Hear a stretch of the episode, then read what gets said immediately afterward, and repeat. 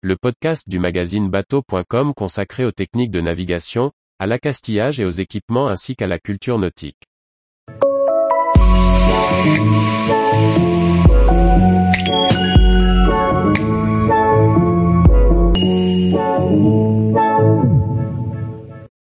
Des bateaux de poche faciles à rentrer dans un salon.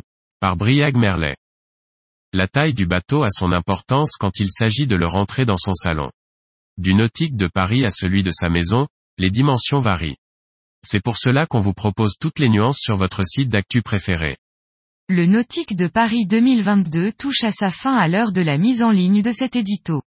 Comme nous l'expliquions en milieu de semaine dans notre compte-rendu de visite, la visite des halls de la porte de Versailles avait de quoi laisser sur leur fin les visiteurs en attente de bateaux en nombre.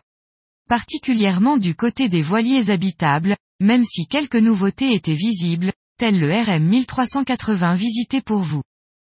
Les raisons de cette absence sont multiples, et parmi elles les difficultés d'accès pour les grosses unités au centre de Paris, entre circulation et voies de tramway. Avec une offre de grands bateaux toujours plus large, les halls des parcs des expositions ne peuvent plus toujours suivre. Une opportunité pour la voile légère?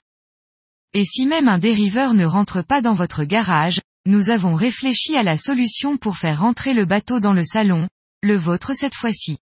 Il faut le rétrécir, que vous soyez plutôt pour l'origami, ou que vous préfériez le modèle réduit pour pouvoir mettre votre fier navire dans le bassin du parc ou la rivière d'à côté, nous avons pensé à vous, entre tutos et témoignages d'amateurs chevronnés.